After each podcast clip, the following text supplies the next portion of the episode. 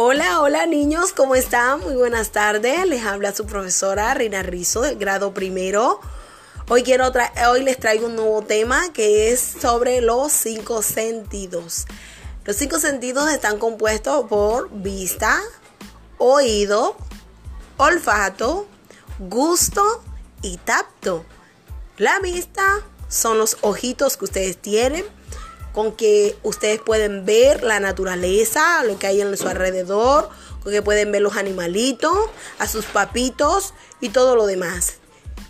También tenemos otro segundo sentido que es el olfato.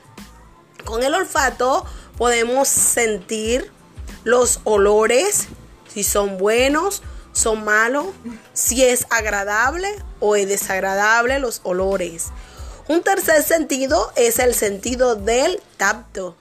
Con el tacto es aquel con que nosotros podemos tocar las cosas a través de nuestra piel, podemos palpar y tocar todo lo que hay en nuestro alrededor a través de nuestras manitos, de nuestra piel, de nuestro cuerpecito. También está el órgano que es el del gusto.